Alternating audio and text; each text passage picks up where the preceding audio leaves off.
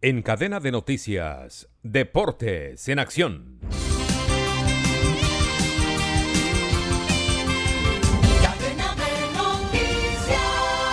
La quinta etapa de la Vuelta a Portugal con un recorrido de 184.3 kilómetros fue ganada por el español Derio Fernández del equipo AP Hoteles y Resorts Tavira y a su vez se adjudicó el liderato de la carrera. Andrés Camilo Ardila bonificó un segundo en uno de los puertos de montaña finalizando en la octava casilla del día un minuto y dos segundos y se metió en el top 10 de la clasificación general convirtiéndose en el mejor latinoamericano y el mejor de los colombianos que participan en esta carrera. A esta hora se corre la sexta etapa.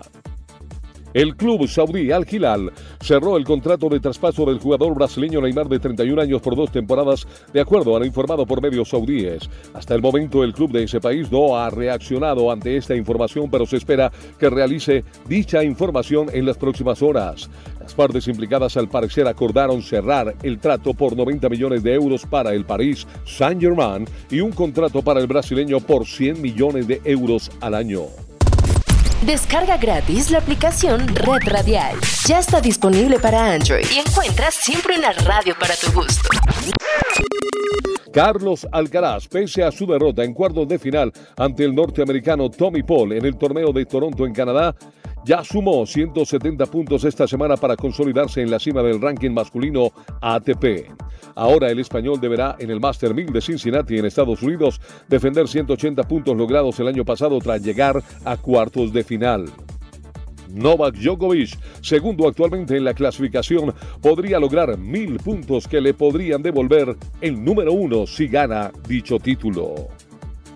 La National Basketball Association NBA ya tiene a tres nuevos miembros destacados en su Salón de la Fama. Son ellos Tony Parker, con doble nacionalidad francesa y estadounidense que disputó 18 temporadas en la NBA y además fue el capitán de la selección francesa hasta su retiro de la misma tras la Eurobasket de 2015.